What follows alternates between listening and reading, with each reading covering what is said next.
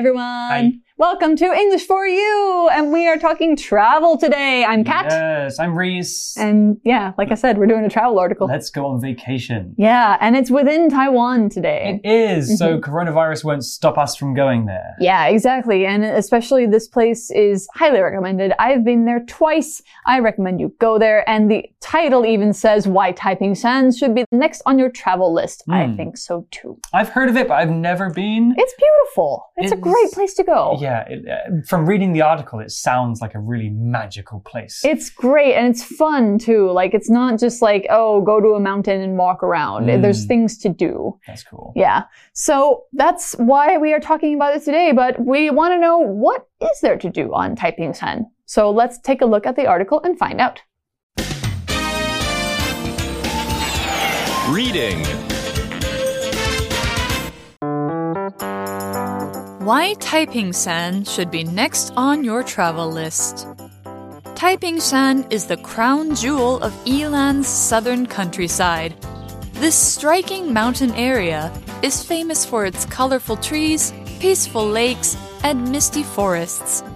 It was first a hunting ground for the Atayal people, and its forests survived years of Japanese logging.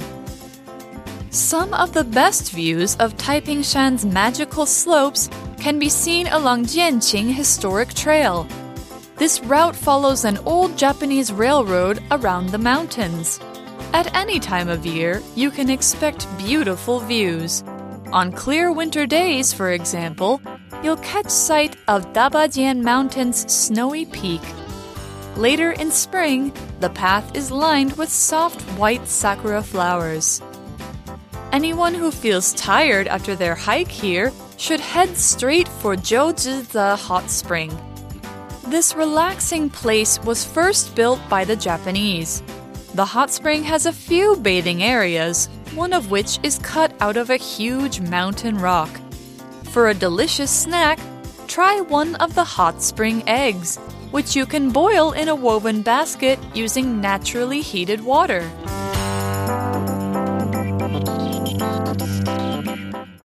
Right, so our article begins today by saying Taiping Shan is the crown jewel of Yilan's southern countryside. Very nice description. Mm. It so is. if we say something is the crown jewel, we're usually saying that that thing is the most beautiful part or the most worthwhile part, the, mo- the part that people are most proud of in that area or in that city or whatever the thing is. In other words, Taiping Shan is the most attractive feature of southern Yilan. I would agree. It's the thing you definitely need to experience. Mm. So we're saying that it is part of the crown jewel of the countryside. Now, countryside is our first vocabulary word here. We a countryside is a noun that is kind of like country. The word country can mean a nation, like Taiwan or the US, or it can mean somewhere that's outside the city, a more rural part. So countryside is like the second meaning. It's the countryside of things. It's not the city side of things. The countryside is a place that isn't in the city. It's close to nature, or it is mostly nature.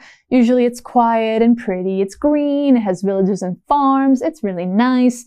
The English countryside is also very famous, It right? is. I grew up in the English countryside. Oh, and was it very peaceful? It was very peaceful, sheep and horses everywhere. Oh, cool. So, an example sentence for countryside Gemma bought a little house in the countryside where she lives a peaceful life away from the noisy crowds. Yeah. That sounds nice. It's so nice, Mm. although I think at this point in my life I wouldn't be able to live there. It's a bit too quiet. Oh, boring? Yeah, Mm. it's nice to get away from the city sometimes, but I do like living in the city. Yeah.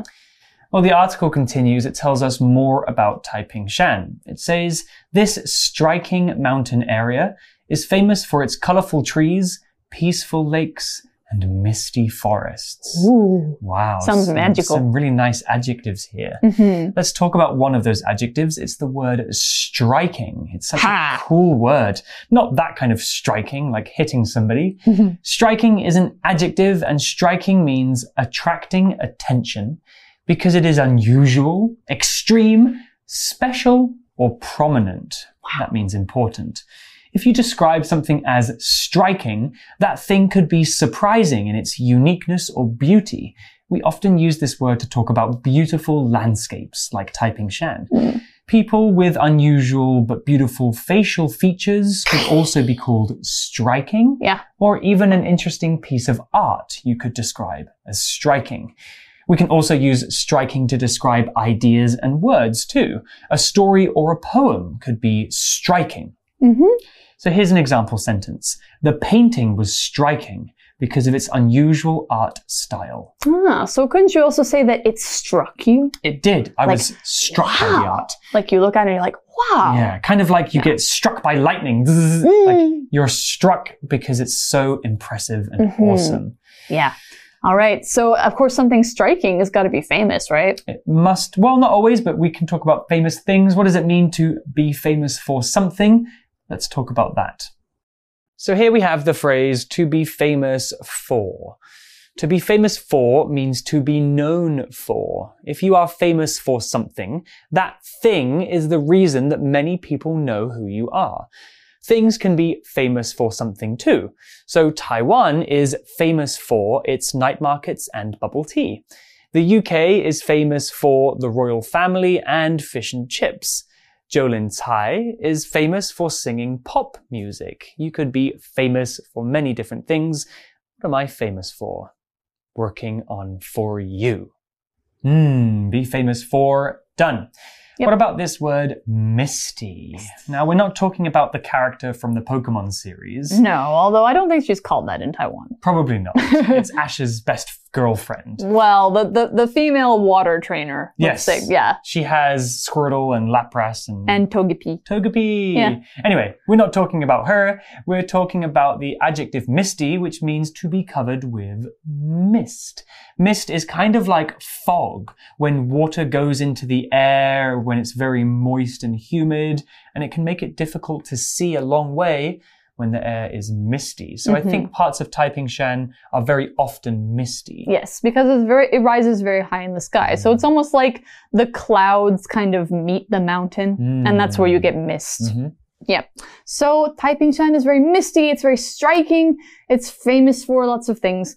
So the article says it was first a hunting ground for the Atayal people, and its forests survived years of Japanese logging. Hmm. So first we have to talk about who are the Atayal. We call these the Tayaju in, in um, Chinese. So they are one of the tribes of Taiwan living around the areas of Miaoli and Yilan. There is actually an Atayal museum in Miaoli Cool. which is interesting to go to. So, um, yeah, it was, you know, thousands of years ago, maybe hundreds of years ago, the, the Tayal people used it for hunting. And then the Japanese came and took over Taiwan for a little while and they used it for logging. Now, logging is a noun that means the practice of cutting down trees for use in production with saws or with axes or something like that. Just cutting down a lot of trees. Trees that are cut down are called logs, so cutting down trees is logging them. And people who do this are called foresters, loggers, or even lumberjacks. Great word. Yeah, I love that word. There are many forests in the world that are used by loggers. It's important, though, to be responsible with how many trees are cut down and how many get planted back in the same place. Hmm. So logging can lead to environmental destruction, but not if it's done responsibly. But apparently, Taiping Shan, you know, was logged a lot, but Hmm. now it's covered in trees, so I guess it did okay. Hmm. So um, here's an example sentence for logging. Too much logging turned this once green forest into an area where almost nothing now lives. Ugh. Very sad. I think that's unfortunately true of many places in the world. Yeah, but fortunately not true for Taiping Shan. Yeah. Yeah. Well, the article continues with some of the best views of Taiping Shan's magical slopes can be seen along Jan Janqing Historic Trail. I think it's Janqing. Janqing? Mm. Janqing. We'll go with it. Janqing Historic Trail. So let's talk about this word slope. S L O P E. Slope is a noun and a slope is a surface which has one end higher than the other. Phew. If you put a ball at the top of the slope, it will roll down to the bottom. So some roads can be slopes or sloping, and you, they can take you higher or lower. Slope can also mean part of the side of a hill or mountain, which is the way that it's used in the article. The slopes of Taiping Shan are the hills and the sides of the mountain. Mhm. Here's an example sentence. I love riding down the long slope that leads to the park on my bicycle. hmm And when I think of slopes, mountain slopes, I often think of skiing. Right, you can ski on Yeah, the slopes. Exactly. They're great for that. Now, the article goes on this route, or uh, the Janseng Old Historic Trail, follows an old Japanese railroad around the mountains. Cool. I've been on this. It's really cool. Hmm. It's about, it's a little less than a kilometer long. It's not very long, but um, it is very pretty. Hmm. And there are some old, old railroad tracks, which are no longer being used. So cool. Um, and there's also bridges that you have to go across like really deep canyons and you go across a rope bridge. It's, it's kind of dangerous, but it's kind of fun. I want to try. Yeah, you should do it. All right. So that's what we know about the Jansing Historic Trail. And now we're going to learn about what is a route or a route. All right. When we're talking about a route or a route, you can say it either way. This is a noun that means a road or a path that leads somewhere or takes you on a journey. Many routes are highways that go across states and country lines, like Route 66 is a very famous one in the US that is now a highway from Chicago to Los Angeles. Others are routes that take you through nature, like trails and footpaths. That's the kind you'll find on Taiping Shan. This route or route goes along the old train tracks. Also, it crosses some bridges. So, um, an example sentence for route.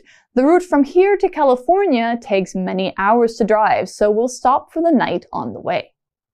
Well, the article continues now, and it says at any time of year, you can expect beautiful views. Mm. On clear winter days, for example, you'll catch sight of Dabajian Mountain's snowy peak. Ooh. Oh, it sounds so pretty. I would love to go. And winter's here, so Yeah, could be a good time to go. yeah, exactly. So, what does this phrase to catch sight of mean? Well, it means to see something suddenly or to suddenly notice that something is there, usually for a short amount of time. Hmm. If you catch sight of a mountain peak, a mountain peak, that means it suddenly appears, maybe even surprising you a little bit. I caught sight of the Queen once when I was driving through London. Really? What was she doing? She was getting out of a limousine. Wow. A and she didn't, car. she wasn't surrounded by guards so nobody could see her. I don't. I'm not sure what she was doing, but she was getting out of a car and she was going into a big fancy building. So well, it sounds like a queen thing to do. it's a very queeny thing to do. and, uh, I only saw her very briefly because we were driving past, so I just caught sight of her. Oh, cool. All right. So let's see. If we catch sight of Dabajin Peak when it's snowy, you can also see things other times of year too. It says later in spring, the path is lined with soft white sakura flowers. Mm. Yeah, that sounds nice. I actually, I went there in April and they didn't have any at that time. So I think it must be earlier in the year. Okay. So, um, sakura, if you guys don't know, is those famous cherry blossoms, which Japan is most famous for, but Taiwan also has many, many beautiful, beautiful sakura viewing places, including Taiping Shan. Yeah. I've never been to Japan during sakura season, Neither have I. but I've heard that it's incredibly busy. That's what I've heard too, that the, many of the parks get just, you know, overflowing. You're not going to find a place. It does look pretty though. Yeah. Yeah. Well, the article tells us more. It says anyone who feels tired after their hike here should head straight for Zhouzhizi hot spring. That's such a hard thing to say. Zhouzhizi. I think I did okay. Yeah, you did. Well, we have a grammar point here to talk about, so let's do that. So let's talk about this grammar point using phrases such as those who or anyone who. It's quite an interesting grammar point. So using a subject noun or pronoun followed by the word who, we can talk about that group of people generally and the things that they are doing. We can express this in two ways. Anyone who and those who. These have two different meanings. Those who means those people who and can be used in this way. So those who exercise regularly often feel healthier in both body and mind. It's kind of the same as saying people who exercise regularly. Here's another example. Eric is among those who start learning a language but give up soon after. So when we use those who, we're talking about many people generally here. Anyone who can also mean the person who, which means one person, but we don't know which one person. It's talking about one person as an example of something. Like in the article, it says, anyone who feels tired should head for this hot spring. So what it's really saying is the person who feels tired should head for this hot spring. We're not talking about specifically one person, a guy named Bill, but anyone who is feeling that way. In other words, if you feel tired during the hike, you should go there.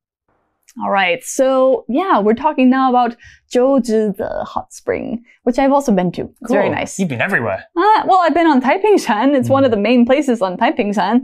Um, so this relaxing place was first built by the Japanese. It is very nice. It's very relaxing. Although it kind of smells like eggs Mm, I like that because it's a hot spring. Mm. but we're talking about relaxing. This is an adjective that means something that relaxes you or is relaxing and makes you feel calm, it makes you feel peaceful, maybe even kind of sleepy, and it kind of gets rid of your stress it helps you relax. It's relaxing. That's what hot springs are pretty much for. Like you get in one and you're just like, mm. ah. Now that it's winter in Taipei, I go to the hot springs like once a week. Wow. Yeah. Good for you. When in Rome. Yeah, as you would. So yeah, you can go to Zhouzida in uh, on Taipingshan and get something relaxing.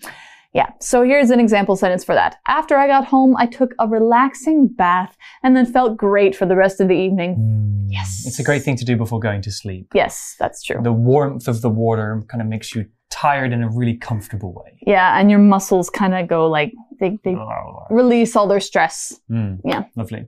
Well, the article tells us more about the hot springs. It says the hot spring has a few bathing areas, one of which is cut out of a huge mountain rock. Mhm. Did you see that one as well? Uh, yeah, I didn't go in it, but Mm. I have seen it. It's like a really big black rock. I've been to Yilan, but not to Taipingshan. And I went to kind of the Yilan surrounding towns. Like Jiaoxi. I was in one this weekend. I don't remember the name. I think it was Jiaoxi.